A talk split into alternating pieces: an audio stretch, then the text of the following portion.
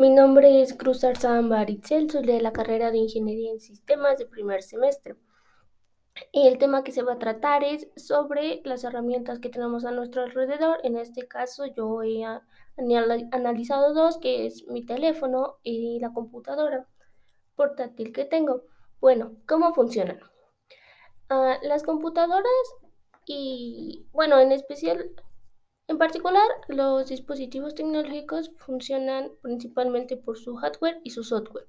Es decir, todos los elementos que la componen de afuera son el hardware, es decir, la cámara, la pantalla, em, la pila, el mouse, el teclado, los botones y el software son los programas o lenguajes que la componen, es decir, eh, por decir en Java, HTML, que fueron programados estos dispositivos para que puedan hacer una serie de tareas o actividades.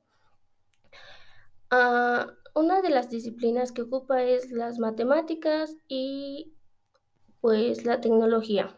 Eh, en lo personal digo que esas dos van de la mano ya que no puedes tener una si no tienes otra. Es decir, si tú quieres realizar un programa o un proyecto como mm, hacer una tablet de diferente forma a la que ya existe, necesitas llevar un control de, por decir, en cuántos segundos tiene que prender, en cuántos segundos se apaga, mm, cómo es que funciona el tiempo, en dónde se van a, a guardar todos los datos que necesitan.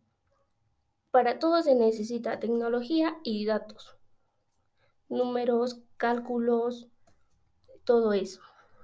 Las personas que desarrollan estos dispositivos pues son ingenieros en sistemas, mecatrónicos, de ingenieros en informática o bueno, en, conclusión son personas que se que desarrollan dispositivos tecnológicos pues de inteligencia artificial.